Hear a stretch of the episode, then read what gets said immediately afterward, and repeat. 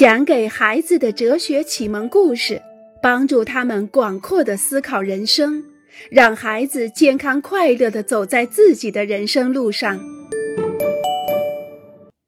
逃跑。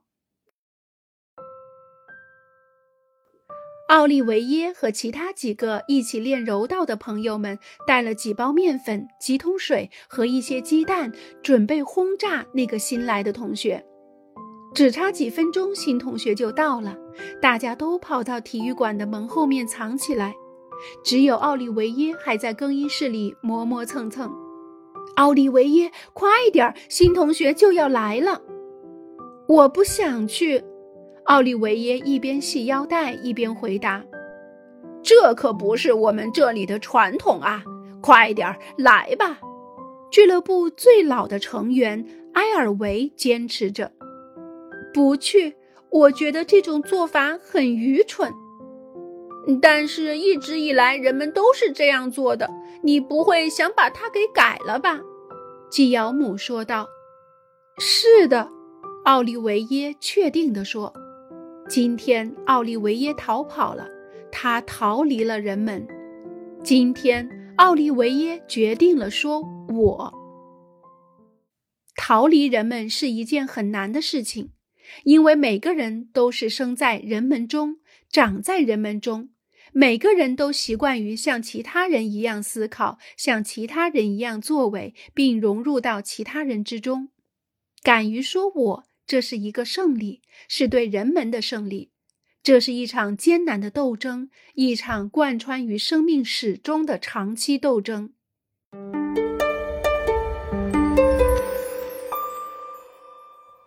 生气小姐、小丑和魅力先生。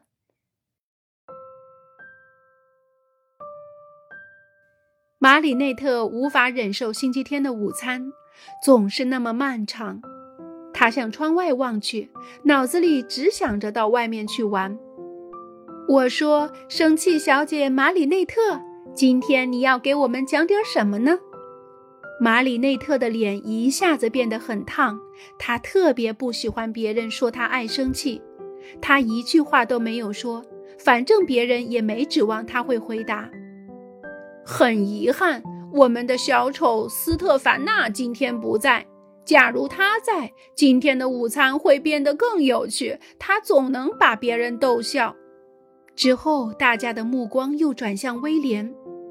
我们的魅力先生威廉，这个星期你有没有新鲜的爱情故事？马里内特、斯特凡纳和威廉每个人都有一个绰号：生气小姐、小丑和魅力先生。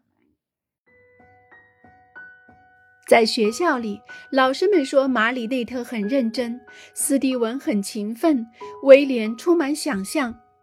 在运动俱乐部。大家说马里内特很积极，斯蒂文很害羞，威廉很敏捷。在夏令营的时候，人们发现马里内特很活泼，斯蒂文爱发牢骚，威廉很乐于助人。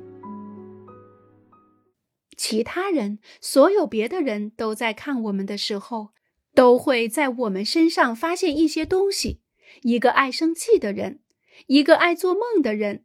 勤奋的人、有趣的人、爱抱怨的人、专制的人、好心的人，这些判断我们可以喜欢或者不喜欢，可以认为是对的或者是错的。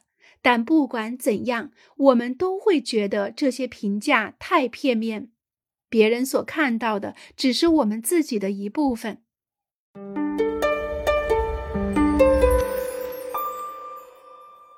没有人理解我。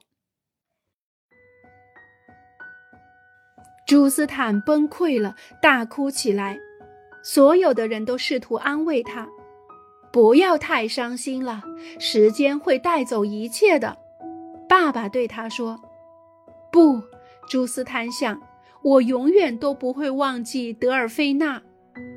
一个星期后，你的帆船课就要开始了，这样可以让你换下脑筋。”妈妈说：“不。”朱斯坦自言自语地说：“我才不关心帆船呢。”在这个世界上，不只有德尔菲娜，你会遇到其他女孩子的。他的朋友们这样劝他：“不，其他的女孩子都不如德尔菲娜。”你们都走开！朱斯坦大喊：“让我一个人静一静！你们什么都不懂，一点儿也不懂，没人理解我。”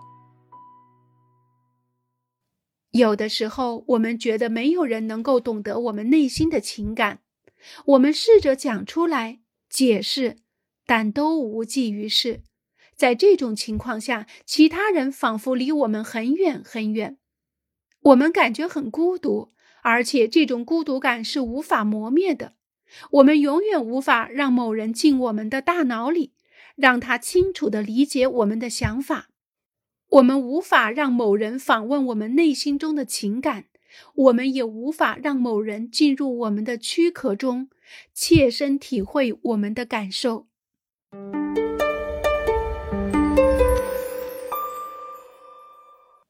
从灰姑娘到灰姑娘，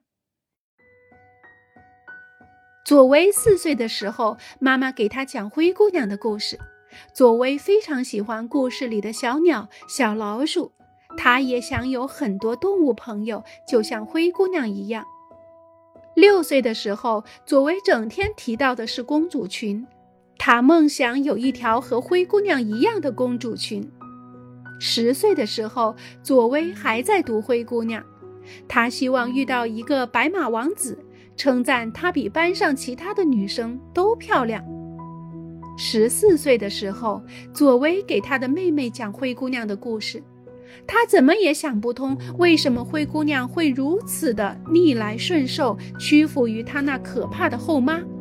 为什么她不收拾起行李自己离开，却要苦苦的等待一个王子来救她？每个年龄段，佐薇从灰姑娘的故事里读到的东西都是不同的。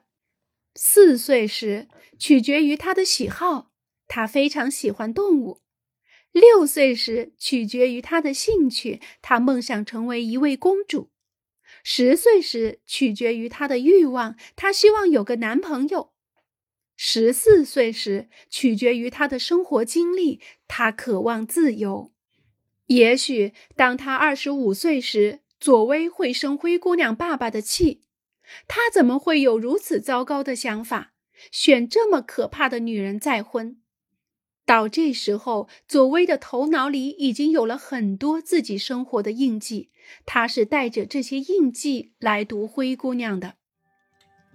面对其他人的时候，我们就好像佐薇面对着他的书，我们是在阅读他们，我们试着利用对自己的认识来了解他们。